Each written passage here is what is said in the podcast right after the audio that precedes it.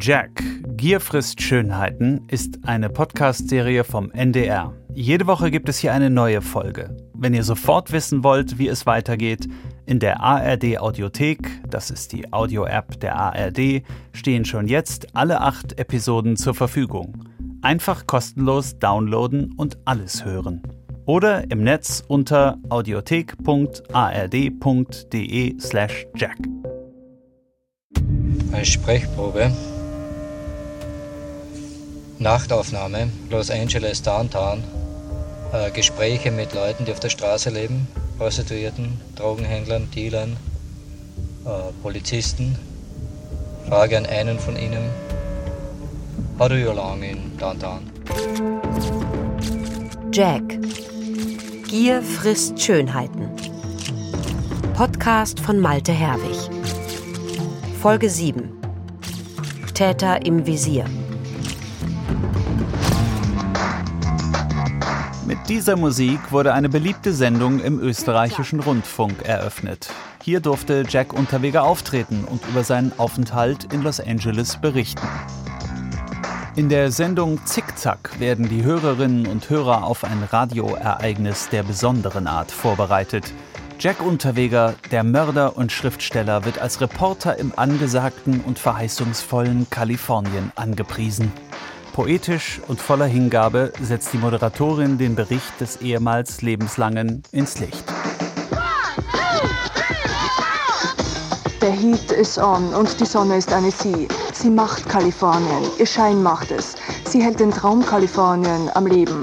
Ohne Sonne wäre es ein Land von 411.012 Quadratkilometern. Täglich kämpft sie sich durch Dreck und Abgase, um die Kulissen der Traumfabrik ins Licht zu rücken. Die Schattenseiten, nur einige Kilometer von Beverly Hills in Downtown Los Angeles, bleiben im Dunkeln.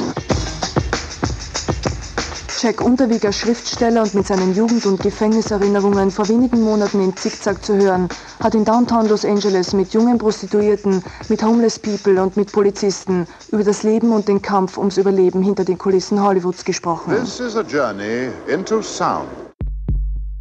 Am 11. Juni 1991 landet Jack Unterweger in Los Angeles. Er war noch nie in den USA, spricht kaum Englisch und kennt amerikanische Kultur nur aus dem Fernsehen. Aber auch er, der Sohn eines amerikanischen Soldaten, hat einen Traum von Amerika, den Fernsehtraum von Magnum, Miami Vice und Winnetou. Er kauft sich einen riesigen weißen Cowboy-Hut und Cowboy-Stiefel aus Schlangenleder, eine Weste mit Mustern der Navajo-Ureinwohner und eine Jacke mit grellen Blumenmuster. Bisher wirkte er im Anzug eher edel bis erotisch, auch mit Galgenschlinge in der Hand bedrohlich bis glamourös. Jetzt ist er ein Cowboy und als solcher darf er sich auch in der Sendung darstellen. In seiner Reportage gibt er von sich den Eindruck, er sei desillusioniert, fast angeekelt. Dafür findet er seinen speziellen, fast betroffenen Ton. Ich fuhr nach LA, um neben meinem beruflichen Interesse jene Traumstadt zu erleben, die uns hier in Europa via Fernsehen, Kinofilmen und Bücher dargestellt wird. Nach fast zwei Monaten kehrte ich LA den Rücken, froh, nicht in dieser Stadt leben zu müssen. Eine Stadt, in der der schmierigste Kriminalfilm reales Alltagsleben ist. Eine Stadt, in der ein Leben keinen Wert mehr hat. Eine Stadt, wo eine superreiche Minderheit aus Film- und Geschäftsleben den Rest wie Dreck behandelt. Eine Stadt, in der man es schaffen muss, oder man erstickt an und in ihr. Ich war in der glücklichen Lage, ein Rückflugticket zu besitzen und ich habe in diesen Wochen in L.A. mehr vom Leben erfahren als in meinen 40 Lebensjahren zuvor. Nichts ist wirklich wichtig im Leben. Am Flughafen mietet Unterweger ein Auto. Ohne das kommt man in LA nicht weit. Einen Führerschein hat er immer noch nicht. Auf dem gefälschten Dokument, das er beim Verleih vorzeigt, steht mit 6 Promille Blutalkohol nur mehr Schubkarre fahren. Aber wer versteht schon Deutsch in Amerika? Und wo, wenn nicht hier, kann man getrost nach der amerikanischen Devise leben, Fake it till you make it. Jack Unterweger taucht ein in das Leben der Gestrandeten abseits der Traumfabrik. Er beschreibt eindrucksvoll, in welcher Gefahr die Menschen sich dort bewegen und ergibt sich mitfühlend. Menschen, die an keine Zukunft mehr glauben, die keine Zukunft mehr haben, sie versuchen zu überleben und wer dabei draufgeht, hat Pech gehabt. Unterweger wohnt im Cecil Hotel, einer heruntergekommenen Absteige in der heruntergekommenen Altstadt von LA. Kein normaler Tourist käme auf die Idee, in diesem Hotel zu wohnen, das sich vor allem durch seine gruselige Geschichte auszeichnet. Das Cecil ist billig und berüchtigt wegen zahlreicher Selbstmorde, die dort im Laufe der Jahrzehnte stattgefunden haben. In den 80er Jahren wohnte dort der Serienkiller Richard Ramirez, der mindestens 13 Frauen ermordete. Aber das Cecil hat einen Vorzug für Unterweger. Die gute Lage zwischen Straßenstrich und Polizeiquartier. Gleich um die Ecke an der 7th Street stehen Prostituierte und zwei Häuserblöcke hinter dem Hotel ist eine Wache des Los Angeles Police Department. Dort stellt sich Unterweger gleich nach seiner Ankunft als österreichischer Journalist vor, der eine Reportage über die Schattenseiten von LA machen will – er fotografiert lächelnde schwarze Polizistinnen und die Motorräder der Streifenbeamten. Die Cops nehmen ihn mit auf Streife und erklären ihm, wie das in LA läuft, mit den Gangs, den Drogen und dem Sex. Auch in LA gehen die Türen für ihn auf. Ich lernte Sergeant Kirby durch meine Bekanntschaft zu Officer Mary Helme kennen, eine Mitarbeiterin des Polizeichefs von LA und konnte als Visitor, nachdem ich einen Revers unterschrieben hatte, dass, sollte ich auf Streife verletzt werden, keine Ansprüche an die Polizei in L.A. stelle. Drei Wochen auf Streife mitfahren. Neben den Besuchen der Police Akademie, wo ich das harte Training beobachten konnte, waren es vor allem die Einsätze in den Stadtteilen Downtown, San Pedro, die mir das zweite Gesicht dieser Stadt, der Crazy Town, wie die Kalifornier sagen, zeigten. Eine Crack-Epidemie und die Kämpfe zwischen Drogendealern und Straßengangs haben dafür gesorgt, dass Los Angeles Anfang der 90er eine der höchsten Mordraten der Welt hat. Während der fünf Wochen, die Unterweger in LA verbringt, werden allein drei Prostituierte ermordet. Shannon Axley, 21, Irene Rodriguez, 33 und Sherry Ann Long, 27 Jahre alt. Aber das fällt bei weit über 1000 Morden im Jahr kaum auf.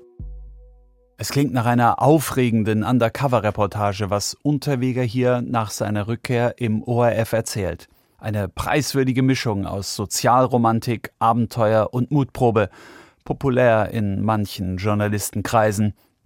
Nachdem Unterweger für den ORF schon über die Angst der Wiener Prostituierten vor dem Serienmörder berichtet hat, darf er jetzt für den Sender die dunklen Seiten der amerikanischen Großstadt erkunden. Jack Unterweger, Häfenpoet und Österreichs Chefkorrespondent für Straßenprostitution. Als solcher versucht er, sein Vorgehen in der Sendung Zickzack möglichst genau zu beschreiben, um seltene Einblicke zu geben und sicher auch, um dadurch authentisch zu wirken. Ich wurde von anderen vorgewarnt, legte Schmuck und gute Kleidung ab, schlüpfte in abgewetzte Jeans, Trägerleibchen und bewegte mich drei Tage und Nächte, als wäre ich einer der ihren. Ein Fremder, der mit den gleichen Hoffnungen nach L.A. kam wie Sie und der daran genauso gescheitert war wie Sie und nun in den Straßen von Downtown auf einen Morgen wartete. Lay down your burden, lay down your care. The Holy Virgin, she's gonna greet you up there. Dass Unterwegers Englisch auf lustige Art unverständlich klingt, das scheint niemanden zu interessieren. Auf einer Tonbandkassette hat er seine LA-Reportage aufgenommen, roh und ungeschnitten. Das ist ein Ausschnitt, den der ORF nie gesendet hat. Als Sprechprobe. Nachtaufnahme, Los Angeles Downtown. Äh, Gespräche mit Leuten, die auf der Straße leben, Prostituierten, Drogenhändlern, Dealern, Polizisten. Frage an einen von ihnen. How do you long in Downtown?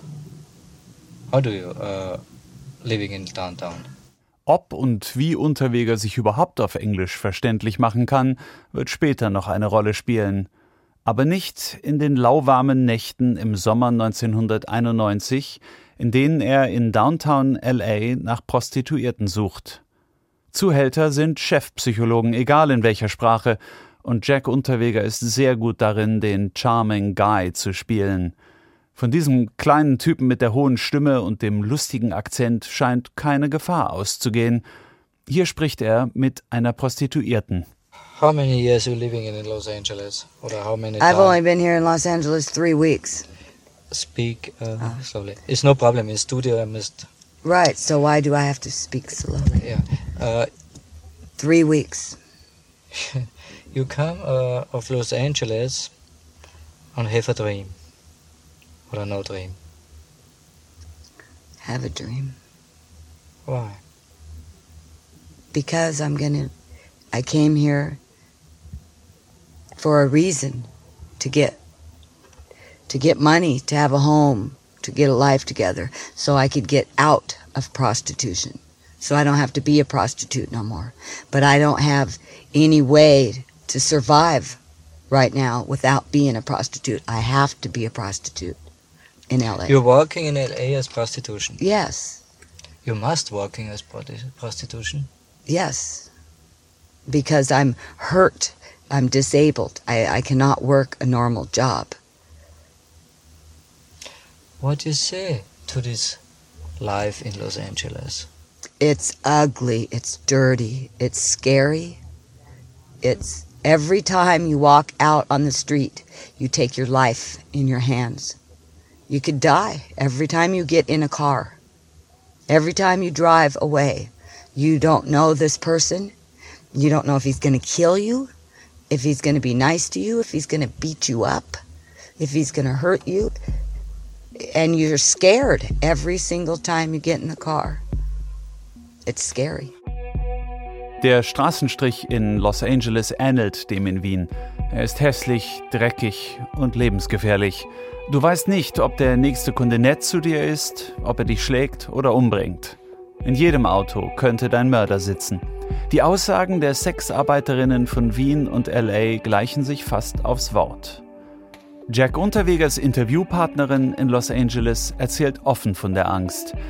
Mich beeindruckt die Stimme dieser anonymen Frau, die Unterweger nachts im gefährlichsten Viertel von Los Angeles begegnet ist und von der ich sonst nichts habe, außer dieser Aufnahme ihrer dunklen, festen Stimme auf der schwarzen Musikkassette. Ich kenne weder ihren Namen noch ihr Alter und ich weiß nicht, ob sie diese Nacht überlebt hat. Denn was, wenn der nächste Kunde nett ist und dein Mörder? Ich kenne den Jack nur als, ähm, als, als, you know, als the most charming guy. Francis Schönberger lebt seit Jahrzehnten in den Hollywood Hills von Los Angeles. Wir sind Kollegen und haben beide für den Stern gearbeitet. Sie als Hollywood-Korrespondentin, ich als Autor in Hamburg. Francis hat Stars wie Brad Pitt, Angelina Jolie, George Clooney und Alfred Hitchcock interviewt. Alfred Hitchcock, der Regisseur von Meisterwerken wie Psycho und Vertigo, der Mann, der sich besser in die Psyche von Serienmördern hineindenken konnte als so mancher FBI-Profiler. Und 1991 hat Francis Jack Unterweger persönlich kennengelernt. Er war anders als die Stars, mit denen Francis sonst zu tun hat, offen und direkt. I'm usually dealing with Hollywood people. They always lie, but I trust you. Als Unterweger im Sommer 91 in die USA kommt, hat er seinen autobiografischen Roman Fegefeuer im Gepäck und braucht dringend jemanden, der ihn in der Filmbranche vernetzt. So ein Leben wie seins ist doch wie gemacht für Hollywood. Außerdem will er nicht nur über die Schattenseiten, sondern auch über die starken Frauen von LA berichten. Am liebsten hätte er ein Interview mit der Sängerin Cher. Cher? Unmöglich, sagt Francis. Das Interview führt sie selbst. Sie hilft Jack bei einem weiteren Vorhaben, der Suche nach seinem amerikanischen Vater. Unterweger hat von seiner Mutter Briefe bekommen, die der Vater in den 50er Jahren aus New Jersey an sie geschrieben hat. Außerdem ein Porträtfoto, der Vater in Uniform. Schon wenige Monate nach seiner Freilassung 1990 hat er an den Suchdienst des Roten Kreuzes und die Sozialversicherungsbehörde in Washington, D.C. geschrieben. Nun ist er in Amerika, seinem Vater so nah wie nie zuvor und hat doch keine Ahnung, wo er lebt. Francis telefoniert mit zahlreichen Behörden, doch ohne Erfolg. Unterweger findet weder seinen Vater, noch kann er Cher interviewen oder irgendeinen Produzenten für die Verfilmung seines Lebens interessieren. Als er am 16. Juli 1991 nach Wien zurückfliegt, hat er nur die Reportage über die dunklen Seiten von Los Angeles im Gepäck. Erst ein Jahr später wird sich ein ganzer Haufen FBI-Beamter, Forensiker und österreichischer Mordermittler eingehender mit dem gewaltsamen Ableben von Shannon Exley, Sherry Long und Irene Rodriguez beschäftigen. Sie werden auffallende Gemeinsamkeiten feststellen und merkwürdige Zusammenhänge.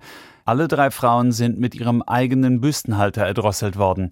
Die Leichen von Exley und Rodriguez werden in Downtown LA gefunden, nur wenige Meilen vom Cecil Hotel entfernt.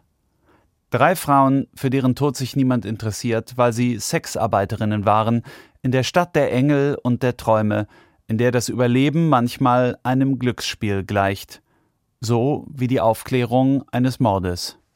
In Los Angeles passieren im Jahr, so sagt man es, 1200 Morde. Also das sind drei Fälle eigentlich sehr wenig. Da ist das Verhältnis ganz anderes. Ernst Geiger ist damals Leiter der Wiener Mordkommission. Am Pfingstmontag, dem 20. Mai 91, wird er zu einem Tatort im Wienerwald gerufen. Vom Parkplatz des Restaurants Schottenhof ein paar Schritte in den Wald hinein haben Spaziergänger eine Leiche entdeckt. Es ist die 25-jährige Sexarbeiterin Sabine Moizzi. Hier irgendwo war es gar nicht so weit entfernt von, äh, von der Straße, vom Weg, aber doch weit genug, dass die Leiche nicht sofort gefunden wurde.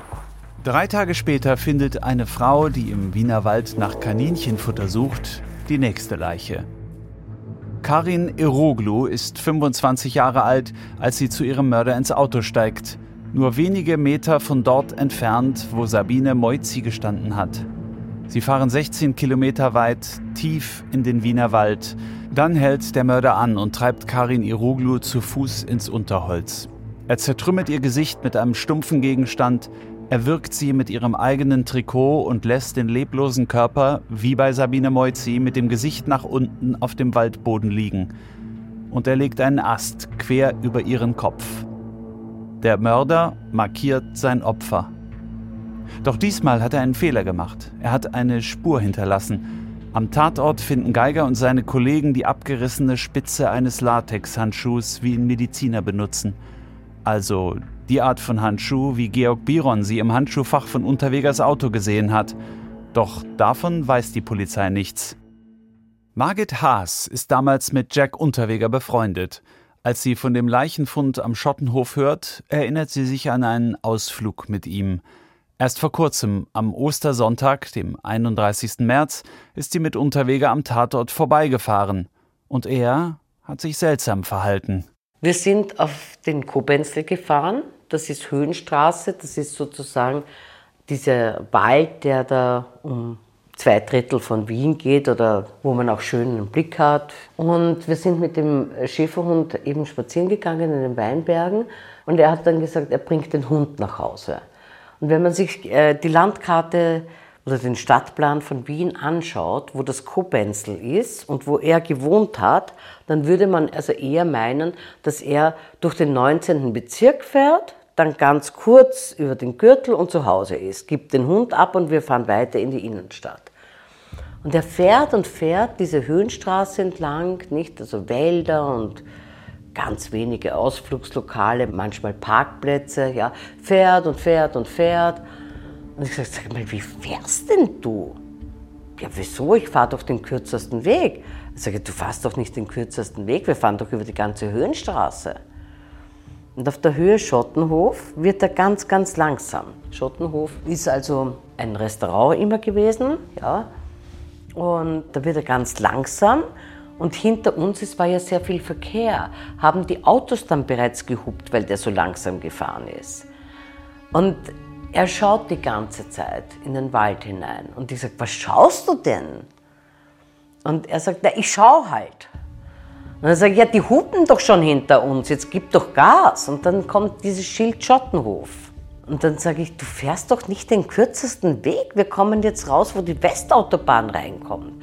Und das hat mich total irritiert, weil sonst wäre mir ja das gar nicht in Erinnerung geblieben. Und ich muss dazu sagen, ich wurde ja nicht befragt, ob mir was komisch vorkam.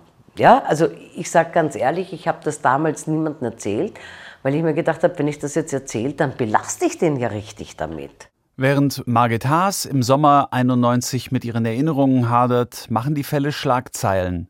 In Wien kommen damals auf anderthalb Millionen Einwohner rund 50 Mordfälle. Und jetzt das. Vier Vermisste innerhalb weniger Wochen. Zwei Leichen, beide mit ihrer eigenen Kleidung erwürgt, beide ähnlich provozierend hingelegt. Das Nachrichtenmagazin Profil titelt am 3. Juni 91 Strichweises Sterben. Eine Mordserie erschüttert Österreichs Prostituiertenszene. Denn nicht nur in Wien sind Sexarbeiterinnen ermordet worden. Die Geschichte beginnt mit dem Verschwinden von zwei Prostituierten in Graz. Die erste, das war die Brunhilde Massa, ist am 26. Oktober 1990 verschwunden. Die zweite Prostituierte in Graz ist, glaube ich, am 4. März 1991 verschwunden. Das war die Schrempf. Der Journalist Hans Breitegger ist damals Polizeireporter für die Kleine Zeitung in Graz. Der Name Kleine Zeitung ist ein Understatement. Sie ist nach der Kronenzeitung das Blatt mit der größten Verbreitung in Österreich. Die Brunhilde Masser ist dann gefunden worden im Jänner 1991 in Gradkorn in einem Waldstück. Die Schrempf haben wir erst im Oktober 1991 in einem Wald bei Wildon gefunden. Die hat man zu dem Zeitpunkt nicht gehabt. Aber was da passiert ist zwischendrin, das waren die Leichenfunde in Wien, im Wienerwald. Nicht? Das war so von April bis Mai eine, hat sich das gezogen. Von den Grazer Fällen weiß der Mordermittler Geiger damals noch nichts.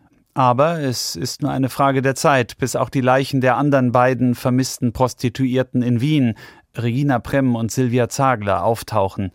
Geiger ahnt, er hat es mit einem Serienmörder zu tun. Was er nicht ahnt, er ist ihm schon einmal begegnet. Vor wenigen Tagen auf dem Polizeipräsidium. Das erste Mal gesehen habe ich ihn beim Interview mit Hofert Edelbacher, wo er als ORF-Reporter nach den Prostituiertenmorden ins Sicherheitsbüro kam, um Hofert Edelbacher zu interviewen. Wussten Sie da, wer Jack Unterweger war? Nein. Ernst Geiger weiß im Mai 91 noch nicht, dass ihm der größte Fall seiner Karriere bevorsteht. Der promovierte Jurist spricht wie ein Schweizer Uhrwerk, zuverlässig und bedächtig. Er ist damals stellvertretender Chef des Wiener Sicherheitsbüros und zuständig für Kriminaltechnik und Fahndung. Eine der Neuerungen, die er dort eingeführt hat, sind die Tatortgruppen.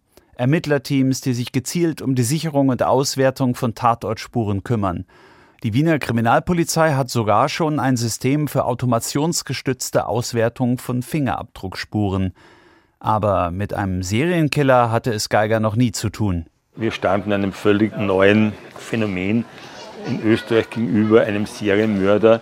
Wir hatten keine Erfahrung mit DNA, das war der erste DNA-Fall.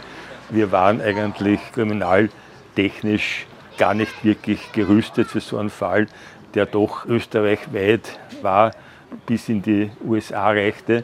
Das hat uns damals schon sehr gefordert. Geiger und sein Team brauchen dringend eine Fortbildung in Sachen Serienkiller. Und in den Wiener Kinos läuft gerade der passende Film zum Thema. Das Schweigen der Lämmer mit Anthony Hopkins als Dr. Hannibal Lecter und Jodie Foster als FBI-Ermittlerin Clarice Starling. Ich hatte ihn vorher nicht gesehen bin aber dann mit einigen Mitgliedern der Sonderkommission in Wien ins Kino gegangen, wir haben uns den angeschaut. Ja, es war eigentlich auch für uns eine neue Erfahrung, weil wir ja mit Serienmördern nie etwas zu tun hatten. Und wir kannten auch die Behavioral Science Unit vom FBI nicht. Und da ist eigentlich dann auch die Idee geboren worden, da möchten wir auch einen Kontakt haben. Das heißt, Schweigen der Lämmer hat Sie inspiriert? Hat mich inspiriert, ja. ja. Er hat auch einen Jack Unterweger inspiriert, aber mich auch. Jack Unterweger, inspiriert vom Schweigen der Lämmer. Steile These. Es stimmt, er hat den Film viermal gesehen, aber das ist schließlich kein Verbrechen. Und überhaupt, Jack Unterweger steht zwar im Rampenlicht, aber als Autor. Im Fokus der Ermittler ist er nicht. Es hat doch zunächst alles gegen ihn gesprochen. Wir suchten einen Prostituiertenmörder. Und unser Profil des Täters war von einem Mann, der Schwierigkeiten hatte im Umgang mit Frauen, der im Strichviertel sich herumtrieb und eben weil er Probleme hatte, eine Frau zu finden, eine Prostituierte ausgewählt hat und dann diese Morde begangen hat. Derweil vergleicht Hans Breitegger die Mordfälle an Grazer Prostituierten mit den Morden in Wien und vermutet einen Zusammenhang. Ich habe aber dann immer Dienst gehabt, das war halt der Zufall, wie die Leichen in Wien gefunden worden sind. Und wie ich das gelesen habe, so bin ich eigentlich äh, zu dieser Mordserie gekommen. wie ich das gelesen habe, dass ihm die Tatortbeschreibung, die, die Leichen sind am Bauch gelegen, die waren fast nackt oder überhaupt nackt. Es war immer der Schmuck vorhanden, es war das Geldbörsel weg und es war der Schlüsselbund immer weg. Und das war für mich, verglichen jetzt den Grazer Mord, verglichen mit den Wienern, war das für mich ein roter Faden. Das war so ein Modus operandi. Breitecker vermutet, dass der Mörder viel reist, dass er erst innerhalb von fünf Monaten zwei Frauen in Graz getötet und dann in Wien in immer kürzeren Abständen gemordet hat. Doch bei der Grazer Polizei halten sie nicht viel von Breiteckers These. Im Juni oder im Mai, ich habe einen Artikel geschrieben über einen möglichen Serienmörder, der durch Österreich unterwegs ist, seit Max Gufler aus den 50er Jahren. Und das war der Anlass, dass die Wiener Kriminalbeamten zu den Grazer Kriminalisten gefahren sind und Morde verglichen haben. Und das hat natürlich nicht passt und dann sind sie zu der Übereinstimmung gekommen, dass das alles ein Blödsinn ist mit dem Serientäter. Es gibt keinen Serientäter und sie arbeiten so weiter wie vorher und sollte sich irgendwelcher Verdacht ergeben, dass das äh, möglicherweise ein Täter ist, dann werden sie sich kurzschließen. Das hat aber nie stattgefunden. Unterwegs ist im Sommer nach Amerika geflogen, weil der Heidelbacher, der Leiter vom Sicherheitsbüro, gesagt hat, er kann nicht fliegen, er wird nachher einvernommen, weil der Edelbach hat ja schon gewusst, dass der Unterweg im Verdacht steht, weil ja ein Hinweis aus Salzburg da war. Und der Salzburger hat den Hinweis ans Sicherheitsbüro weitergegeben, und zwar an den Edelbacher. Und ein paar Eingeweihte haben das gewusst und mir hat das gezielt einer gesteckt von der Wiener Polizei. Endlich, endlich bekommt in Wien Max Edelbacher den Hinweis des pensionierten Salzburger Kommissars August Schenner vorgelegt. Den Hinweis, den seine Mitarbeiter zunächst für unglaubwürdig hielten. Schenner verdächtigt Jack Unterweger, der Mörder der Wiener Prostituierten zu sein. Der Mann, der 1974 schon Margret Schäfer brutal getötet hatte. Der Reporter, der im Sicherheitsbüro recherchiert hat, der die Ermittler und Frauen im Bezirk interviewt hat. Später wird Unterweger notieren: Wien, Graz, Bregenz, Linz und Salzburg. Keine Stadt ohne mehrere Opfer, die spurlos Verschwundenen nicht mitgezählt. Aber seit 20 Jahren fehlen die Mörder. Ich diene als Blitzableiter und Alibi für ihre Pechsträhne. Gesichter gezeichnet von Frustration, ihre Handlungen nahe der Hysterie. Im Gefolge Journalisten, die daran verdienen, denen Wahrheit noch nie ein Grundprinzip war. Vorhang auf. Stehe ich allein? In welchem Akt? Finale?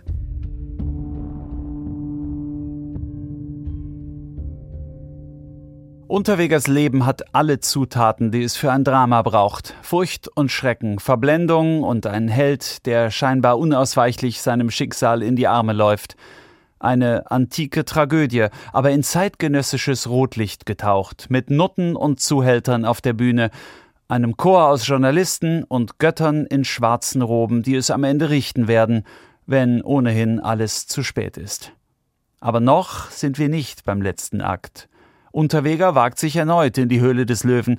Er besucht wieder das Polizeipräsidium in Wien, um Max Edelbacher persönlich von seinen Abenteuern mit den Cops des Los Angeles Police Department zu erzählen. Über das hat er alles geredet wie ein Wasserfall. Da war er ganz stolz darauf und da war er eben schon misstrauisch durch diesen Schenner, heißt der Kriminalbeamte, der schon pensioniert war. Edelbacher und Geiger beschließen, Unterweger observieren zu lassen.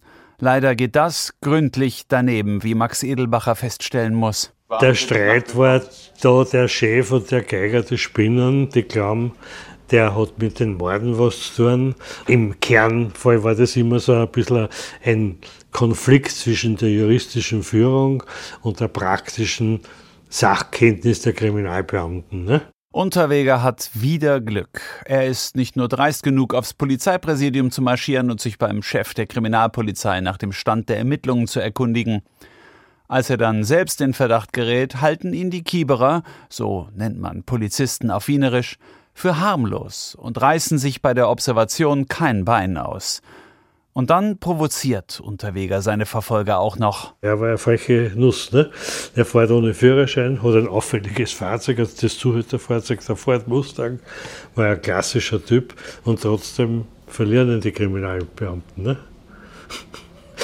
Der hat sich eigentlich lustig gemacht über Sie, oder? De facto ja. ja, ja, ja. Das, das, war ja, die amerikanischen Profiler haben uns das ja dann erklärt.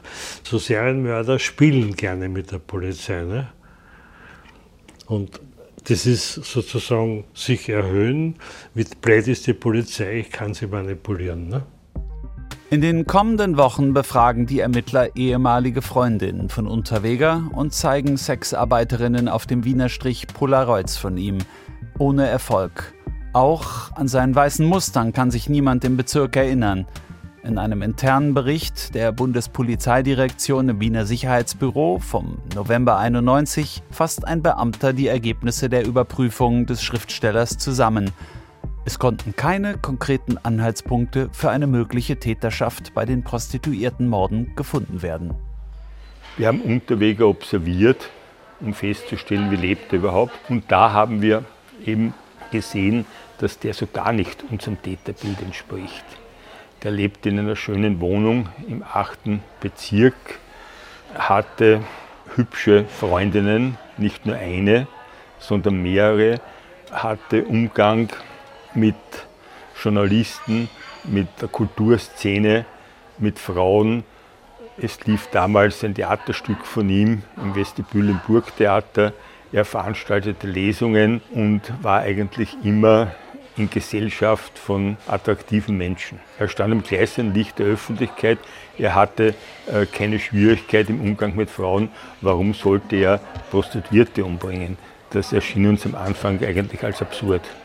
Eine dieser attraktiven Frauen ist Bianca Mrak. Bianca ist 18 und unglücklich. Mit 16 ist sie das erste Mal von zu Hause abgehauen. Die Eltern sind geschieden, mit der Mutter versteht sie sich nicht den Vater hat sie seit Jahren nicht gesehen. Sie will nicht leben, wie es die Masse tut. Mit 20 heiraten, Kinder kriegen, mit 30 geschieden. Sie will ein abenteuerliches Leben. Am 16. November 91 geht Bianca Mrack mit Freundinnen in die Wiener Szenebar Take 5, um zu feiern. Dort hat er mich an der Bar angebrustet und ich habe mir noch gedacht, was will der alte Mann von mir? Wer war mit seinen damals 40 oder 42 Jahren schon weißhaarig? Bianca weiß nicht, wer da gerade mit ihr flirtet. Der Typ, der sich für sie interessiert, ist charmant und selbstbewusst. Nachdem er gegangen war, hat man mich aufgeklärt und gesagt, Bianca, Vorsicht, das ist der Jack Unterweger, musst du aufpassen. Und ich habe gesagt, ja, okay, er war aber höflich, also ich habe keine Vorbehalte. Ja? Und für mich war diese Geschichte mit ähm, seiner Verurteilung, ich glaube, das war 76, ich bin 73 geboren, ich habe so empfunden, wie wenn ich im Geschichtsunterricht über den Zweiten Weltkrieg was lese. Sie weiß nicht, dass die Polizei ihren Flirt observiert. Er selbst erzählt ihr später von dem Mord, den er begangen hat und für den er gesessen hat. Offen, direkt. So wirkt er wieder.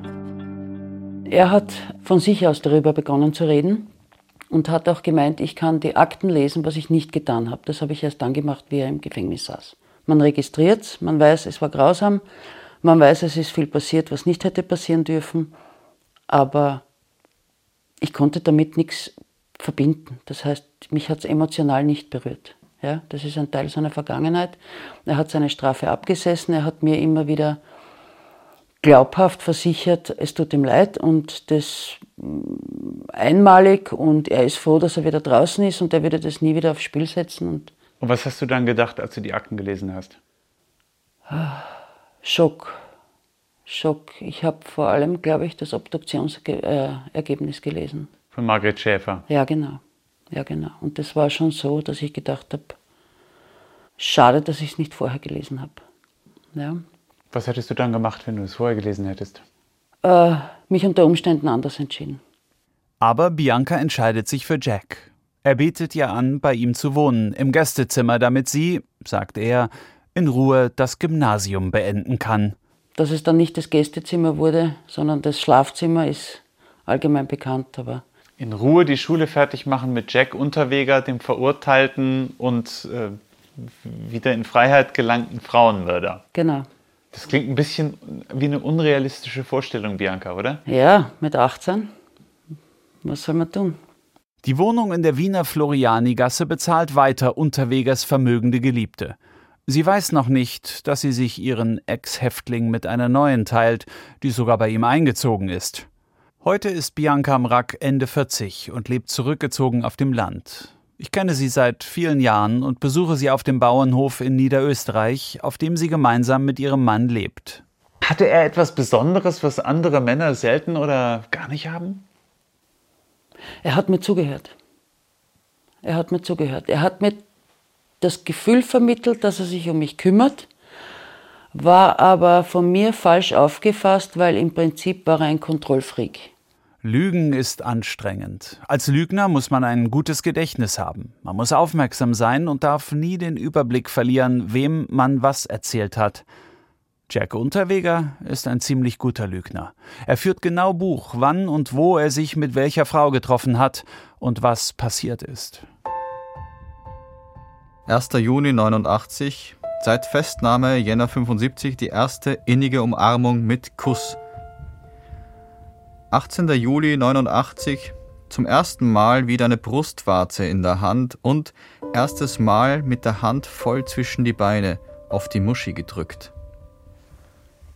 14. November 89 erster Zungenkuss. Und er ist ein guter Zuhörer. Je mehr er über die Frauen weiß, desto besser kann er sie manipulieren. Das merkt auch Bianca bald, doch da ist es bereits zu spät. Inzwischen wird das Pflaster für Unterweger in Wien immer heißer. Am 1. September berichtet der Kurier von einem heißen Tipp bei der Suche nach dem Dirnenmörder. Die Zeitung hat erfahren, dass ein ehemaliger Lebenslanger als Killer verdächtigt wird. Sie gibt dem mutmaßlichen Serienmörder den Namen Jack the Struggler. Jeder Leser muss darin eine Anspielung auf den berüchtigten Londoner Serienkiller Jack the Ripper sehen. Jeder Leser bis auf einen, der selbst Jack heißt. Er hat dann, glaube ich, schon den Druck bemerkt und er war eben in diese Bianca verliebt. Ich weiß nicht, er hat ja diese Bianca auch benutzt, die hat er dann in den 8. Bezirk in so ein Revierlokal geschickt. Es ist ja wahnsinnig schwer, jemanden zu beobachten. Er hat gewusst, die Polizei ist ihm jetzt auf die Fersen, er war sicher aufmerksamer als mein Observationsteam. Und als er dann gemerkt hat, jetzt ist gescheiter, die Gegend zu räumen.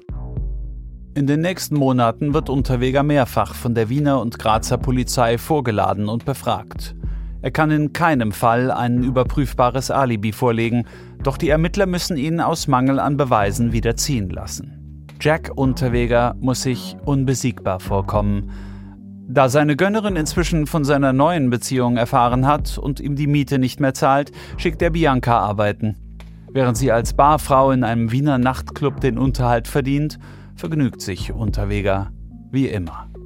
Im Dezember 91 geht er allein auf die Weihnachtsfeier des Magazins Erfolg und verbringt die Nacht mit der Verlagssekretärin. Wenige Tage später verloben Bianca und er sich in München. Als sie an einem Juweliergeschäft vorbeikommen, macht Unterweger ihr einen Heiratsantrag. Bianca sagt ja. Während sie zwischen den Jahren als Barfrau in einem Nachtclub Geld verdienen muss, fährt Unterweger nach Italien, um dort eine Wohnung aufzulösen – das jedenfalls erzählt er Bianca. Tatsächlich verreist er mit der Sekretärin in den Skiurlaub. Das Jahr 1992 beginnt gut für die Mordermittler. In Graz finden sie eine Prostituierte, die Jack Unterweger als Kunden wiedererkennt. Am 17. Oktober 1990 war er auf einer Veranstaltung im Casino von Graz gewesen und gegen 22 Uhr zum nahegelegenen Straßenstrich auf der gegenüberliegenden Seite des Flusses gefahren. Dort hat er die 19-jährige Michaela angesprochen und sie gefragt, ob sie für 200 Schilling extra mit ihm aus der Stadt fahren würde. Er sei ein bekannter Reporter und könne es sich nicht leisten, in Graz beim Geschlechtsverkehr mit einer Prostituierten beobachtet zu werden. Dann fährt er mit ihr in ein abgelegenes Waldstück. Als sie dort ankommen, bietet er ihr mehr Geld an, wenn sie sich nackt auszieht und die Hände hinter dem Rücken fesseln lässt. Doch die junge Frau hat unbeschreibliches Glück. Aus irgendeinem Grund lässt Unterweger plötzlich von ihr ab, löst die Handschellen und setzt sie an einem Taxistandplatz ab. Das war eigentlich die Schlüsselzeugin. Durch die wurden die Ermittlungen eigentlich dann erst wirklich eingeleitet und die Sonderkommission gegründet, weil er hatte vorher auch bei den Einvernahmen durch Hofert Edelbacher immer in Abrede gestellt, dass er Kontakt mit Prostituierten hatte. Und für uns war das auch glaubwürdig, weil er eben so viele Frauenbeziehungen hatte. Warum sollte er da äh, noch Prostituiertenkontakte haben? Aber durch diese Aussage von diesem jungen Mädchen, die nur eine Gelegenheitsprostituierte war und ziemlich erstmals das gemacht hat, war uns klar, er hat die Kontakte und genau das Verhalten, das unser Täter bei den Prostituiertenmorden macht, hat sich hier wiedergespiegelt. Also die Aufnahme am Straßenstrich, das Verbringen im Auto in ein abgelegenes Waldstück, dann die sexuellen Handlungen, nur das Töten. Das hat er in dem Fall nicht gemacht und wir wissen bis heute nicht warum. Am 17. Januar 92 wird Unterweger auf der Bundespolizeidirektion Graz mit den Aussagen von Michaela konfrontiert. Er behauptet, als Reporter im Milieu recherchiert zu haben. Da die Polizei immer noch keinen Beweis für eine Beteiligung an den Morden in Graz und Wien hat, müssen die Beamten ihn erneut ziehen lassen. Doch diesmal lassen Geiger und seine Kollegen nicht locker. Im Februar nimmt die Sonderkommission Jack Unterweger mit Geiger als Leiter ihre Arbeit auf. Er ist von Unterwegers Schuld überzeugt. In Wien ist er irgendwo zur Hochform aufgelaufen. Wenn man sich seine Morde anschaut, den ersten hat er in Prag begangen. Branka Bokova. Das war sehr weit weg von Wien. Damals noch weiter als heute, nicht nur kilometermäßig, sondern auch der eiserne Vorhang war erst gefallen. Es gab kaum noch eine polizeiliche Zusammenarbeit. Da war er sich recht sicher, wenn er dort wegkommt, kann nicht viel passieren. Dann kam Graz, Vorarlberg und in Wien dann hat er die Morde eigentlich innerhalb von vier Wochen gemacht. Da ist er zu einer Höchstform aufgelaufen, ähnlich wie nur dann nachher in Los Angeles da merkt man, da hat er sich völlig sicher gefühlt. Da war auch dann das Interview mit Hofert Edelbacher, das Spiel mit der Polizei, das Spiel mit, mit den Opfern. Und da passt auch das rein, das Schweigen der Lämmer in seinem Stammlokal mit der Freundin und dann raus und, und rasch noch äh, den Mord begehen.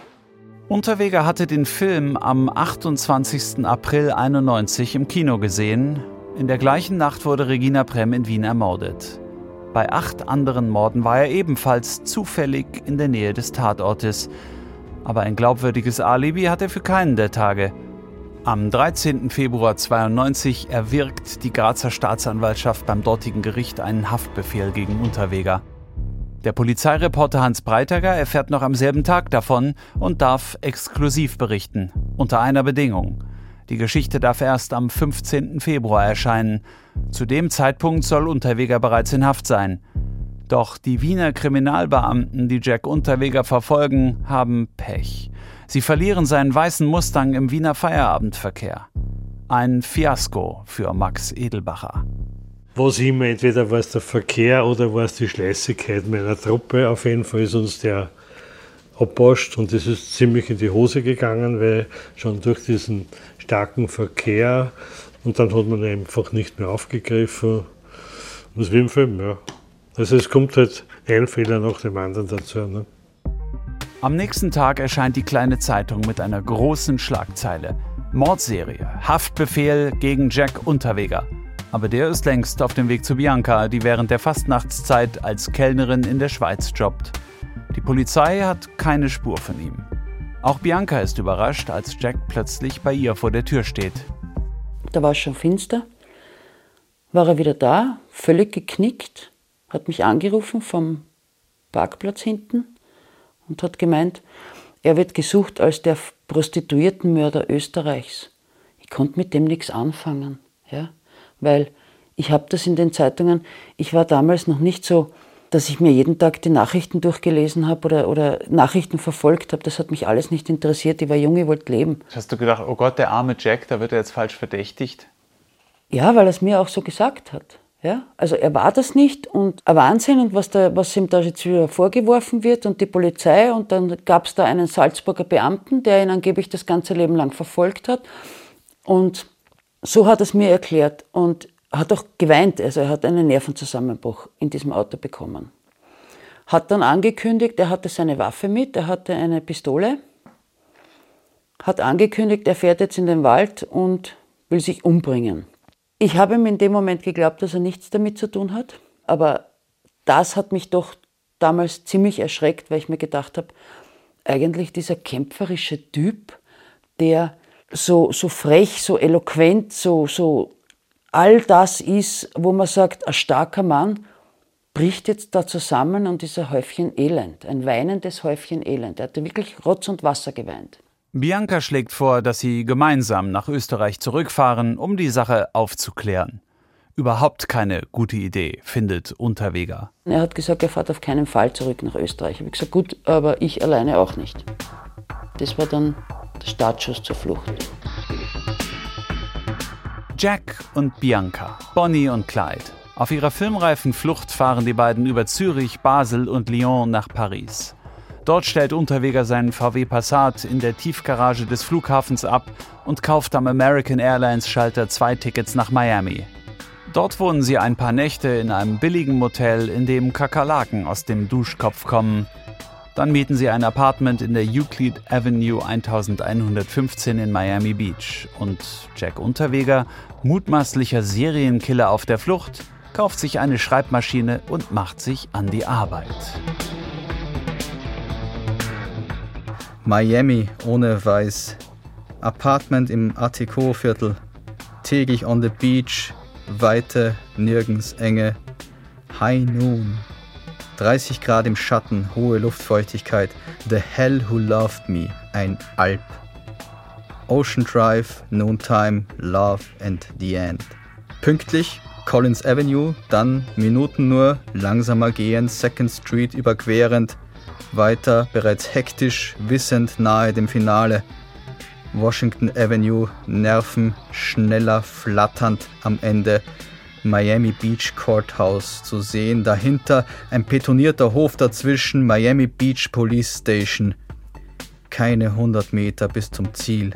Das Nest, die Wohnung, umgeben von Kulissen zu Miami Vice, von Don Johnson weit entfernt. Bianca und Jack fühlen sich sicher in Miami, obwohl direkt hinter ihrem Apartment das Miami Beach Police Department liegt. Ja, ich habe ja nicht damit gerechnet, dass die das so weit checken, dass wir dort sind. Also ich bin davon ausgegangen, selbst wenn man mich sucht, kann ich dort neben der Polizei vorbeigehen. Das ist nicht so wie heute gewesen, wo dein Bild vielleicht auf jedem Smartphone erscheint, Fahndungsfoto. Ich weiß nur, ich habe einmal einen Schock bekommen. Ich war am Strand mit ihm und dann sind wir die Strandpromenade, diesen Ocean Drive oder in South Beach sind wir entlang gegangen und da hast du diese Kiosks und es gibt dort eine riesige deutsche Community, die Bildzeitung mit meinem Foto am Cover vom Schülerausweis damals, den habe ich sogar noch, das Fahndungsfoto. Und dann habe ich mir gedacht, das darf nicht wahr sein. Die suchen uns wirklich weltweit. Wie hat er auf diese Bildzeitung reagiert, die da lag? Er ist gegangen und hat Baseballkappeln gestohlen. In South Beach ist ein, so ein Touristenshop. Ich habe geschlafen, kam er an mit frischen neuen Baseballkappen. Sage ich, wo hast du denn das her? Ja, das habe ich dort gestohlen. Sag ich, bist du noch ganz normal? Das kannst du nicht machen, wir sind auf der Flucht und du klaust. Die meiste Zeit gibt sich Unterweger in Miami Beach kämpferisch, lustig und übermütig. Er genießt das Strandleben, die Sonne, die Ausblicke. Auf die Perspektive kommt es an. Der Vogel sieht viel und oft darüber hinweg. Der Mensch steht zu direkt und ich liebe die Sicht der Maus, vom Frosch. Voyeur, Satyr, unverbesserlich, mea culpa, wenn es nicht so schön wäre. Vor mir in allen Stilrichtungen, Farbschattierungen und Größen, menschliche Körper gerahmt von Sonne und Sand. Barock, Jugendstil, keine Antike, frei nach Schiele. Kinder, Teenager, als hätten alle jenseits der 40 Strandverbot. Minitangas als Schutz vor der Totalen. Keine liegt mit geschlossenen Beinen, sie bieten der Sonne, Ozon ist unbekannt, schutzlos und auch meinen Blicken ihre Fronten. Lustkrieg. Kurz, Der Wunsch, nicht bei allen, aber vielen, nur einmal ohne blauen Faden der Tampon zu sein. Gleichzeitig holt Unterweger zum Gegenangriff auf seine Verfolger aus. Tag für Tag tippt er auf seiner Schreibmaschine an einer Verteidigungsschrift. Am 21. Februar 92 ruft er das ORF-Studio in Wien an. Er beteuert live in der Sendung Inlandsreport seine Unschuld. Ich habe mich seit das erste Mal der Verdacht, ein anonymer Hinweis aus Salzburg eines pensionierten Kriminalbeamten in Wien aufgetaucht ist, mich sofort der Polizei zur Verfügung gestellt, bis zum letzten Tag, immer wieder in Kontakt. Es konnte nichts eruiert werden, was nur irgendwie mit dem Mord zusammenhängt. In Wien. Es gibt keine Beweise, es gibt nicht einmal Indizien, dass man einen Haftbefehl machen könnte, das wäre schon längst einer da. Gleichzeitig hat aber ein Kriminalbeamter im Milieu mit meinem Foto herumgegangen und gesagt, wisst ihr, das ist der Unterweger, den hätten wir wie die Hurenmorde gern, wisst ihr was von denen? Er ist sehr irritiert, dass die Polizei jetzt in seinem Intimleben herumspioniert.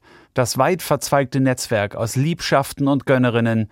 Jetzt, wo die Frauen voneinander erfahren, droht es, in sich zusammenzufallen. Und dann macht Unterweger einen entscheidenden Fehler. Als Bianca und ihm nach ein paar Wochen das Geld ausgeht, ruft er die Verlagssekretärin an, mit der er im Dezember Skifahren war. Er bittet sie, ihm Geld zu schicken und Medikamente, die er angeblich dringend wegen einer Schilddrüsenerkrankung braucht.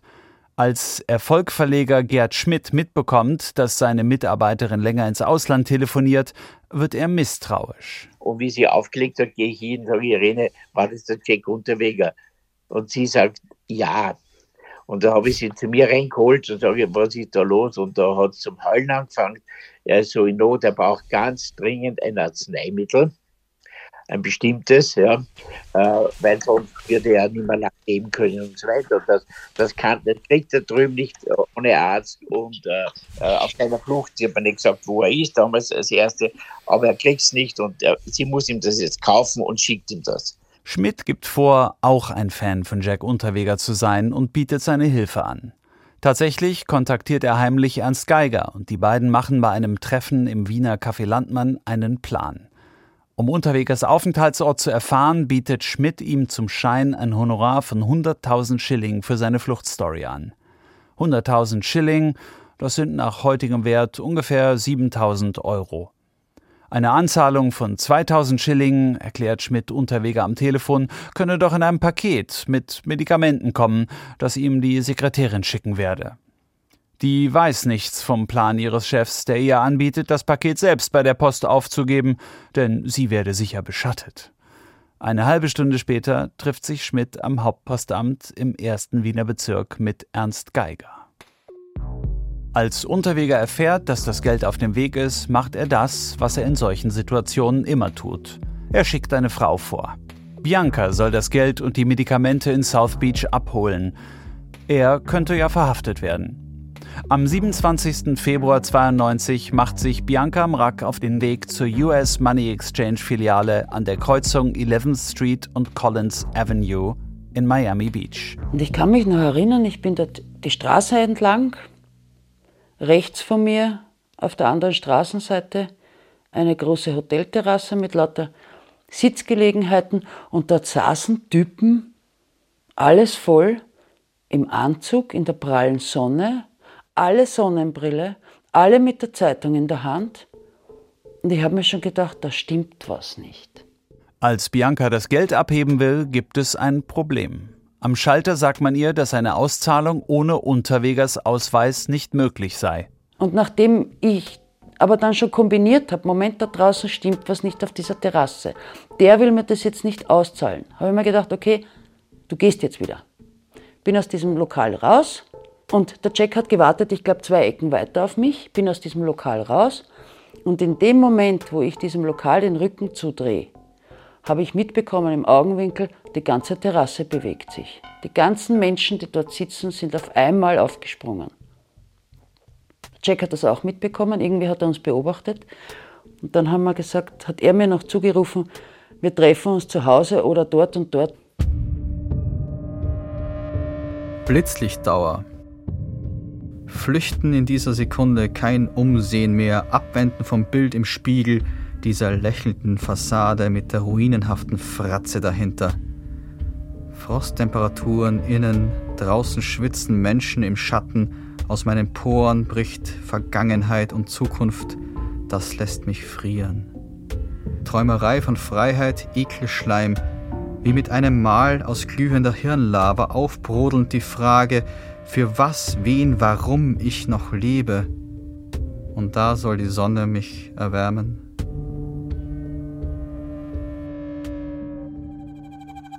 Aber zu Hause wird er nie wieder sein. Die Flucht ist zu Ende. Die Verliebten sind getrennt. Was macht das mit ihnen? Was macht die erneute Haft mit Jack Unterweger? Das hört ihr in der nächsten und letzten Folge von Jack. Gier frisst Schönheiten.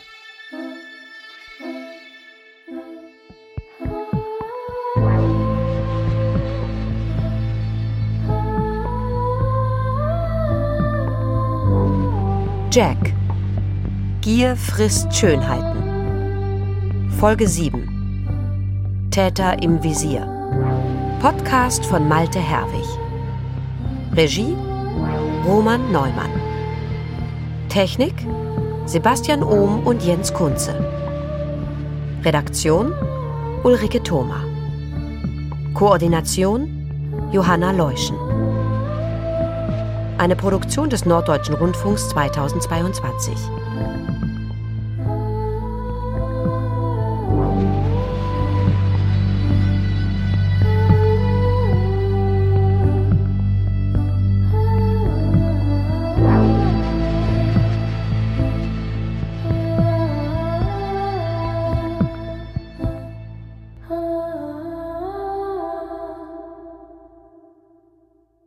Jack, Gier frisst Schönheiten ist eine Podcast-Serie vom NDR. Jede Woche gibt es hier eine neue Folge. Wenn ihr sofort wissen wollt, wie es weitergeht, in der ARD Audiothek, das ist die Audio-App der ARD, stehen schon jetzt alle acht Episoden zur Verfügung.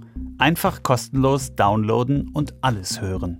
Oder im Netz unter audiothek.ard.de slash jack.